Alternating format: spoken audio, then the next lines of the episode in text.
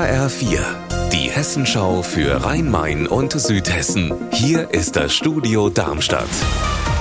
Mit Mike Markloff. Hallo. Schon wieder haben Unbekannte heute Nacht in Hessen Geldautomaten gesprengt. Unter anderem hatten es die Diebe in Rüsselsheim auf das Geld abgesehen. Ein Taxifahrer hat die Sprengung am Bahnhofsplatz mitbekommen und ist selbst anschließend mit einer Waffe bedroht worden. Andrea Bonhagen, du konntest heute mit dem Taxifahrer sprechen. Was hat er dir erzählt? Ja, das war so. Er stand im Taxi am Bahnhof mit zwei anderen Kollegen. Dann hat es einen Knall gegeben und eine Erschütterung. Das Taxi habe gewackelt, dann hat es ganz komisch gerochen und der ist dann ausgestiegen. Um die Ecke stand ein glänzender schwarzer Audi A8. Er hat ein paar Schritte in die Richtung gemacht und da stand dann ein Mann, schwarze Kleidung, schwarze Handschuhe, schwarze Maske. Der Mann hatte eine Waffe, ein langes Gewehr oder etwas ähnliches mit dickem Lauf. Der hat das Gewehr erstmal nach unten gehalten und dann aber auf den Taxifahrer gerichtet und gesagt, Abstand bitte, steigen Sie ein. Dann hat sich der Taxifahrer wieder ins Auto gesetzt und dann war der Taxifahrer erstmal richtig fertig.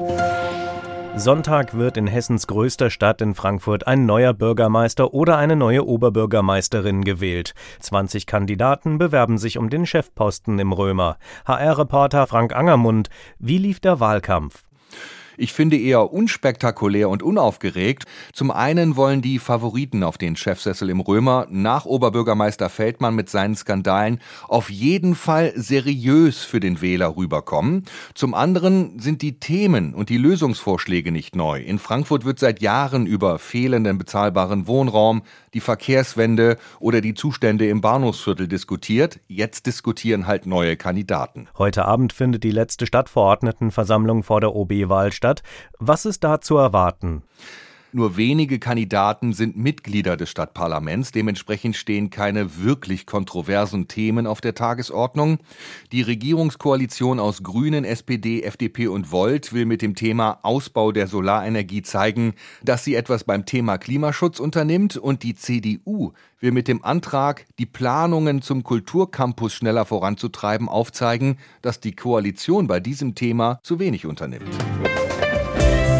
Unser Wetter in Rhein-Main und Südhessen. Sonne satt gibt's heute Nachmittag bei aktuell 9 Grad in Niederramstadt im Kreis Darmstadt-Dieburg. Ihr Wetter und alles, was bei Ihnen passiert, zuverlässig in der Hessenschau für Ihre Region und auf hessenschau.de.